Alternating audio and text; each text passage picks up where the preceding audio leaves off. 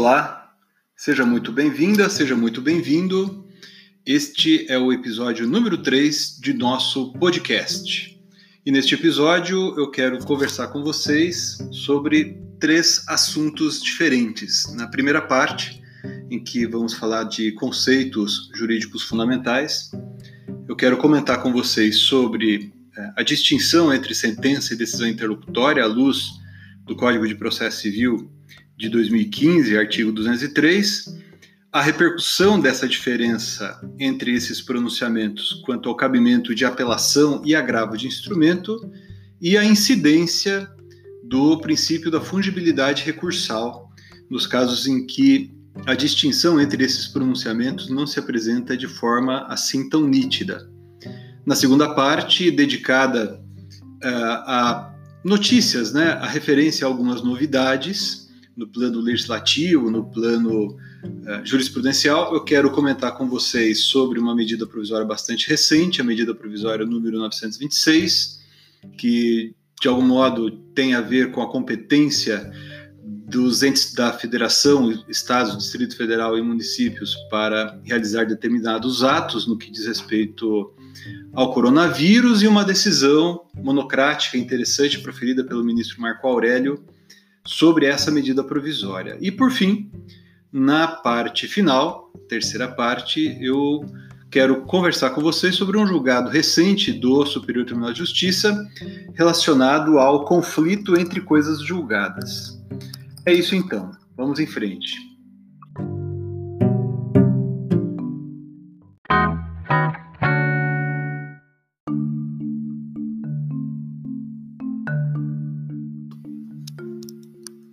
Na primeira parte de nossos episódios aqui, desse nosso podcast, nós estamos nos dedicando a tratar de alguns conceitos jurídicos fundamentais e da repercussão uh, dessas definições, desses conceitos, seja repercussão teórica, seja repercussão prática. Uh, nosso propósito uh, nesse, nesse, digamos, item desses episódios é destacar que é, assuntos corriqueiros, aparentemente simples, por muitos considerados básicos, não são assim tão singelos, né? E não são uh, temas uh, ligados apenas à teoria, digamos assim, né? Muita gente gosta de dizer que em direito uma coisa é a teoria e outra coisa é a prática. Na verdade, de duas uma. Ou se a teoria e a prática não estão ah, batendo, não estão sendo coerentes entre si, ou a teoria está errada ou a prática está errada. E no episódio de hoje eu quero conversar com vocês um pouquinho sobre a diferença entre sentença e decisão interlocutória. Uh, nós não vamos falar muito daquela comparação entre o código de 2015 e o código de 73, eu vou focar aqui no que está no código de 2015. É, vamos começar aqui com o artigo 203 do código de 2015. Como é que o código uh, hoje em vigor uh, distingue sentença e decisão interlocutória?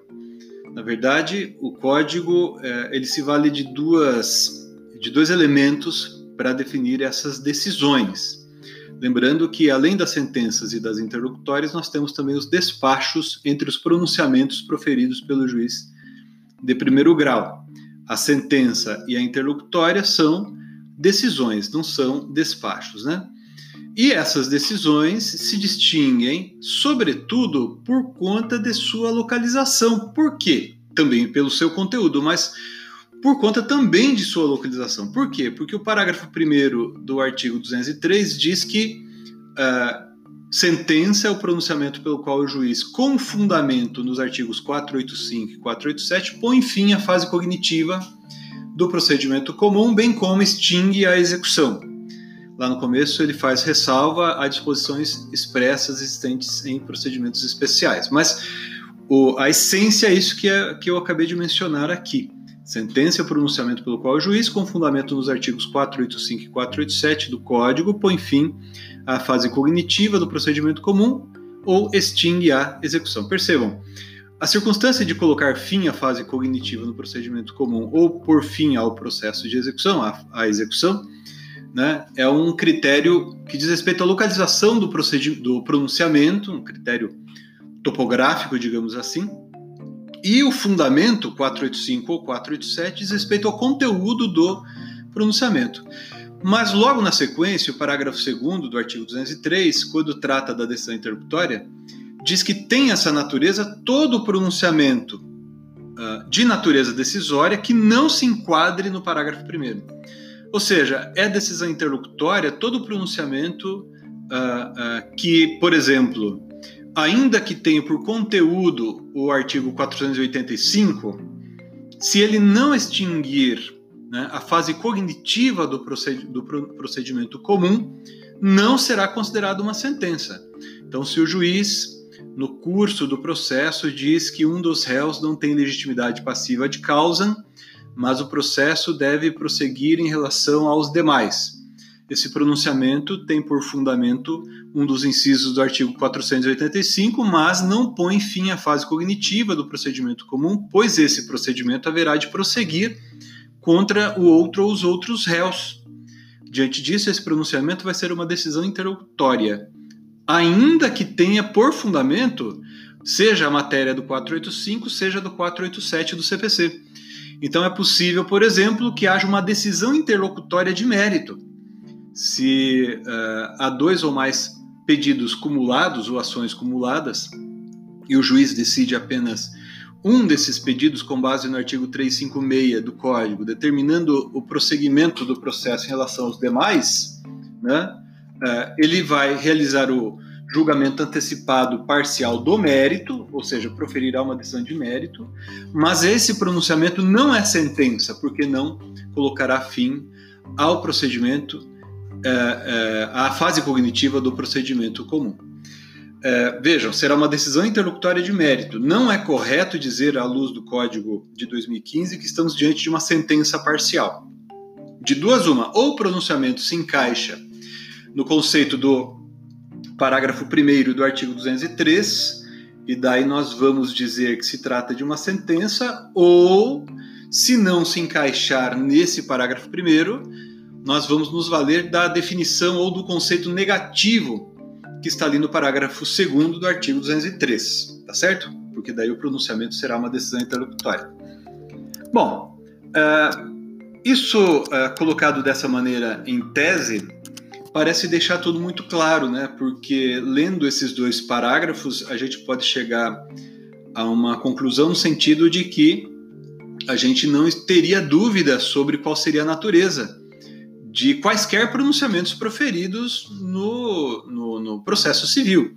Porque ou se trataria de sentença, porque se encaixa no parágrafo primeiro, ou se encaixaria uh, por exclusão no parágrafo segundo, tratando-se, portanto, de interlocutória e logo eu saberia quando caberia a apelação e quando caberia agravo de instrumento. Lembrando sempre que o recurso de agravo de instrumento é cabível contra decisões interlocutórias nos casos previstos em lei.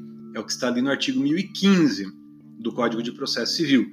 O Superior Tribunal de Justiça aprovou né, recentemente, uh, decidiu uh, recentemente no sentido de que a taxatividade do artigo 1015 deve ser mitigada né, em caso de inutilidade, de se, inutilidade para a parte de se ter que aguardar a prolação do pronunciamento final e, portanto, se interpor a apelação. Esse, aliás, é um outro assunto uh, de que trataremos com mais vagar adiante.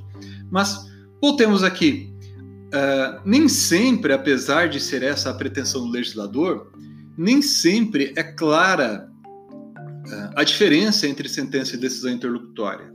Há situações em que eu posso ficar em dúvida quanto a saber se o pronunciamento é sentença e, portanto, sujeito à apelação, ou é uma decisão interlocutória que seria impugnável por agravo de instrumento, claro, tendo que observar o que está ali no artigo 1015. Uh, na doutrina isso já vem sendo objeto de manifestação. Eu mesmo escrevi nesse sentido, seja no curso de Direito Processual Civil Moderno, seja no Código de Processo Civil comentado.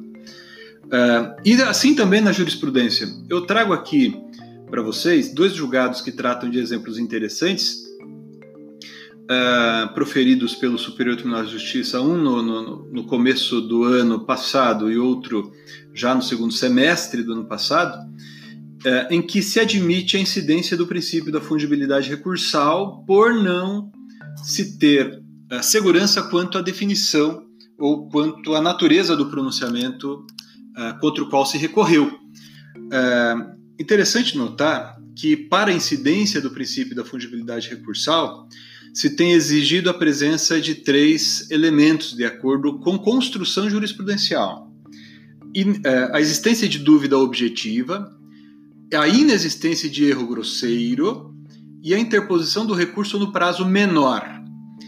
Veja, primeiro, quanto à existência de dúvida, objetiva e inexistência de erro grosseiro, na verdade a gente está diante de praticamente um requisito só, porque sempre que houver dúvida objetiva não haverá erro grosseiro e vice-versa.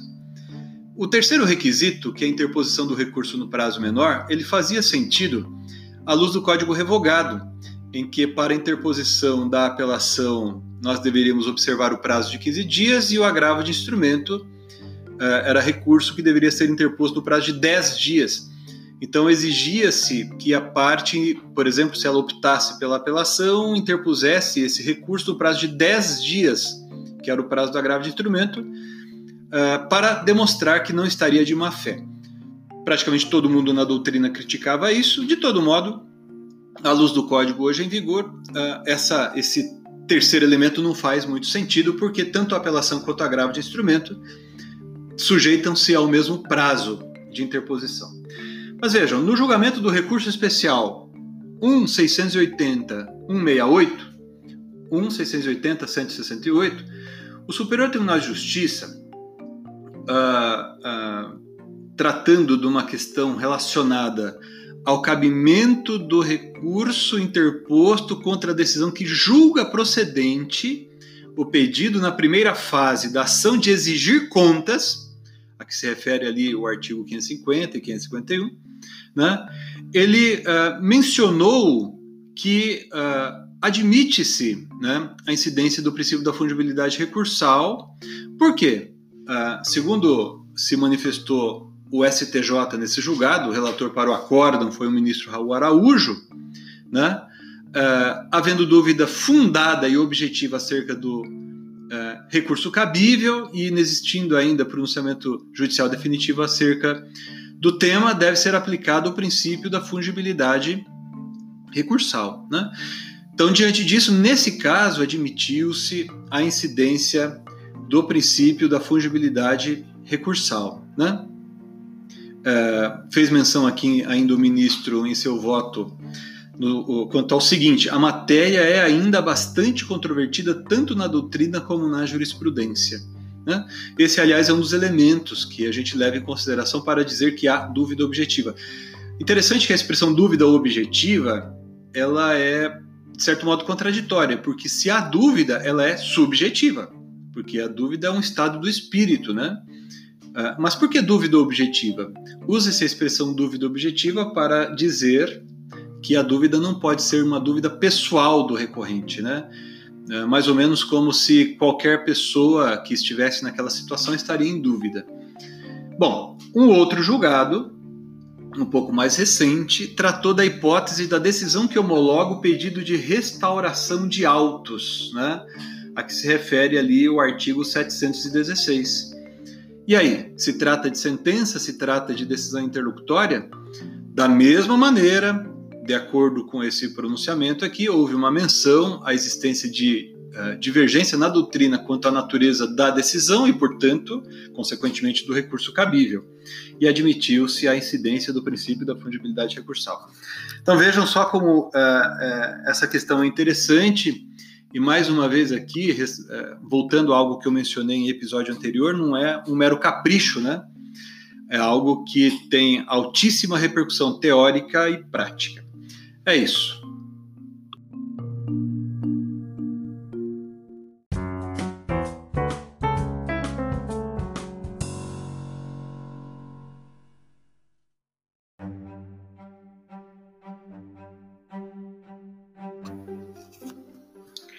Na segunda parte de nosso podcast, de nossos episódios aqui de nosso podcast, nós uh, nos dedicamos a uma parte mais noticiosa, digamos assim, sobre uh, alterações na lei, uh, julgados recentes que merecem nossa menção e que nós gostamos, nós temos interesse em transmitir para aqueles que estão nos ouvindo aqui. E nesse episódio, eu gostaria de chamar a atenção de vocês, primeiro para a medida provisória número 926. A medida provisória número 926 estabeleceu uma série de alterações uh, na Lei 13.979 de 2020, né? Uh, que também tem a ver com esse problema relacionado ao coronavírus né, procedimento de aquisição de bens e serviços, etc.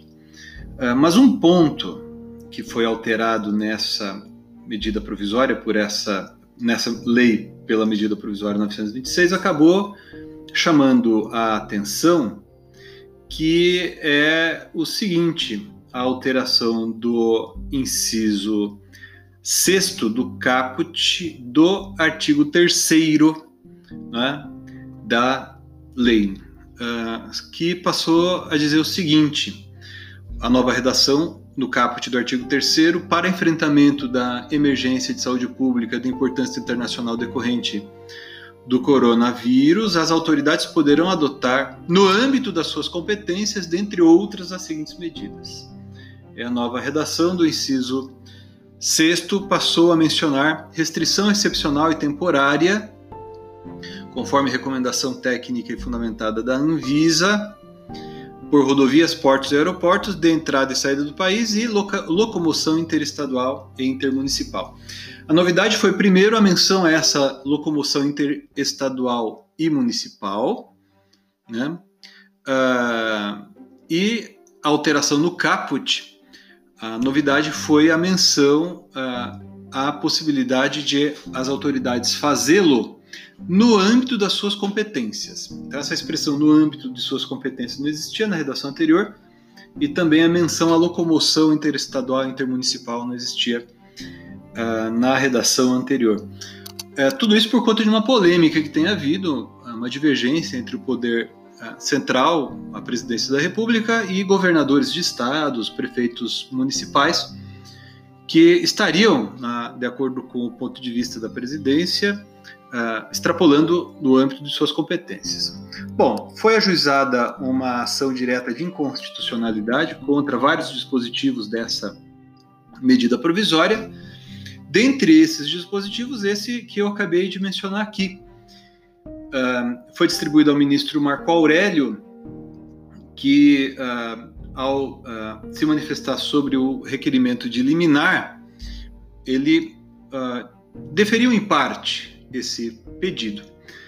E, na verdade, o que me parece é que uh, ele, digamos, reafirmou aquilo que pretendiam essas autoridades locais. Por quê?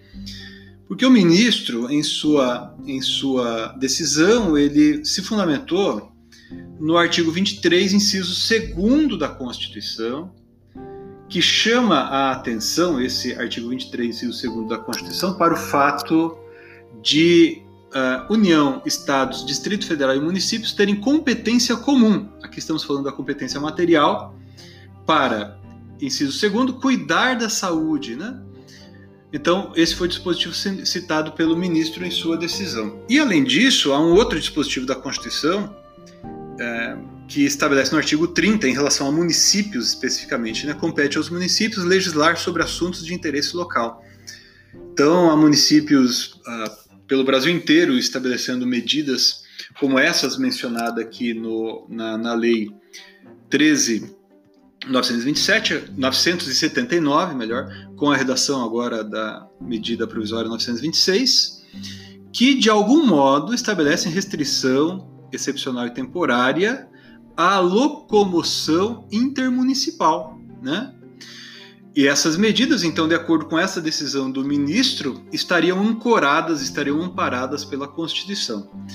Eu tenho a impressão de que essa discussão ainda vai longe, né, à medida em que não se superam os dilemas, as controvérsias entre o poder uh, central, digamos, e os poderes locais, né, entre o, o executivo federal e os executivos estaduais do Distrito Federal e municipais, mas pelo menos no momento a decisão proferida uh, pelo Supremo Tribunal Federal, uma decisão monocrática do ministro Marco Aurélio, uh, reconhece que esses órgãos locais podem decidir de acordo com os artigos, com o artigo 23, inciso 2 da Constituição, né, uh, quanto à restrição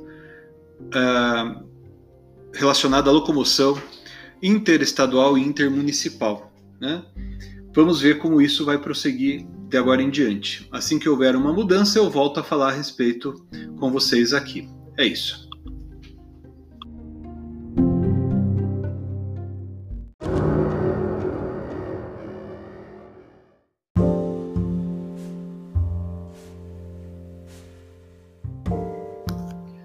Chegamos, por fim, à terceira parte de nosso podcast, em que nós nos dedicamos análise de julgados recentes proferidos pelos tribunais. E no episódio de hoje, eu vou fazer menção apenas a um julgado que merece uma análise bem detida. Muito provavelmente a gente vai voltar a esse tema adiante, um assunto bastante polêmico na doutrina e na jurisprudência, mas é um julgado do Superior Tribunal de Justiça que foi proferido uh, pela Corte Especial do Superior Tribunal de Justiça no julgamento dos embargos de divergência em agravo em recurso especial número 600-811. E qual é o assunto? A questão aqui é a seguinte: imaginem se dois pronunciamentos que têm as, uh, uh, uh, proferidos sobre processos que têm mesmas partes, mesmas causas de pedir e mesmos pedidos, esses dois pronunciamentos transitam em julgado, em processos diferentes, mas que têm os três os mesmos elementos. Né? Imagine que há uma sentença numa ação proferida, eh, movida por José contra João, com base em, no pedido, num determinado pedido, numa causa de pedido, o, o pedido é julgado procedente pela sentença, a sentença transita em julgado. Na sequência, o mesmo pedido é veiculado com base na mesma causa de pedir, em relação às mesmas partes, não se alega a ocorrência de coisa julgada nessa segunda ação, e o pedido é julgado improcedente e transita em julgado. Nesse caso, o que fazer? Nesse caso, estou diante de duas decisões que transitaram em julgado contraditórias. Qual delas prevalece? Olha, desde muito tempo atrás, desde eu acho que a primeira vez que eu escrevi sobre essa matéria foi em 2003, numa obra intitulada O Dogma da Coisa Julgada, que escrevi em coautoria com a professora Teresa Arruda Alvim, a gente defendeu, e eu concordo ainda hoje com esse modo de pensar, eu sigo ainda esse entendimento. A gente sustentou naquele trabalho que prevalece sempre a primeira decisão que transitou em julgado. E nesse sentido, uh, há vários julgados dos tribunais, uh, há também setores na doutrina. Né? Uh, notem que interessante que a lei processual admite o ajuizamento de ação rescisória contra a decisão proferida posteriormente que viole a coisa julgada, né? Mas o problema que surge é quando a parte que poderia ter movido ação rescisória contra o segundo pronunciamento não ajuiza ação rescisória. Então eu tenho a primeira decisão que transitou em julgado, eu tenho a segunda decisão que transitou em julgado, e nenhuma das duas pode ser atacada pela ação rescisória. Daí então surge na doutrina autores como, por exemplo, o professor Barbosa Moreira, o, o o próprio Pontes de Miranda, que dizem que aquela decisão que viola a coisa julgada, ou seja, a segunda decisão, ela poderia ser rescindida e se ela não for rescindida, ela prevalece sobre a primeira. Interessante, né? Essa decisão, segundo esses autores, e me parece que a maior parte da doutrina segue esse modo de pensar, né? Segundo esses autores, a segunda decisão como que invalidaria a primeira, revogaria. Aliás, a, a, eu já vi gente dizendo mais ou menos isso, né, que a segunda decisão revogaria a primeira decisão. Bom, pessoalmente eu escrevo de maneira diferente, é, inclusive eu vou postar na sequência, eu peço a vocês que acompanhem aí nas redes sociais é, um trecho, né, uma, uma, uma, as páginas do meu livro em que eu desenvolvo esse modo de pensar e sustento, defendo que prevalece sempre a primeira decisão. Por quê? Porque a primeira decisão não padece de vício algum. Eu não posso dizer que nesse caso eh, eu estaria como que diante de conflito de leis em que a lei posterior revoga a lei anterior.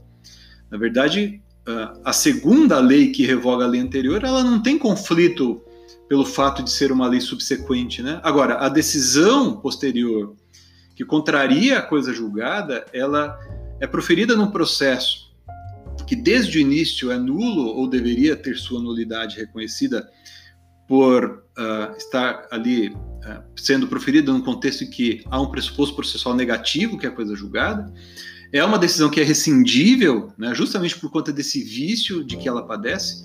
Então, eu não posso admitir, esse é o meu modo de pensar, eu não posso admitir que esse, essa segunda decisão rescindível, proferida num processo que padece de vício, ela acabe posteriormente por prevalecer sobre a primeira decisão.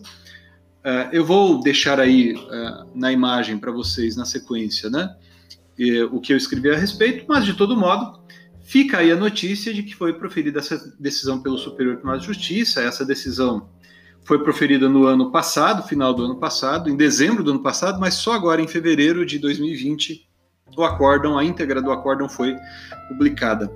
Por maioria de um voto, a Corte Especial né, acabou decidindo que no conflito entre sentenças prevalece aquela que por último transitor julgado, se não desconstituída mediante ação rescisória.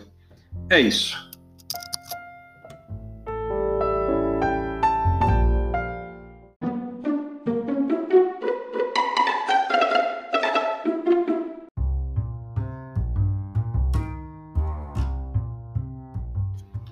Chegamos então ao final de mais um episódio. Espero que vocês tenham gostado e não deixe de enviar aí as suas sugestões e críticas, a sua opinião. Se você gostou do que a gente comentou aqui hoje, por favor, compartilhe o nosso trabalho e entre em contato conosco pelos nossos canais aí, as redes sociais, no uh, Twitter é Prof. Medina, basta digitar meu nome no Facebook para encontrar o meu contato também no LinkedIn, tá bom? E também no Instagram, que também é Prof. Medina. Obrigado e até a próxima!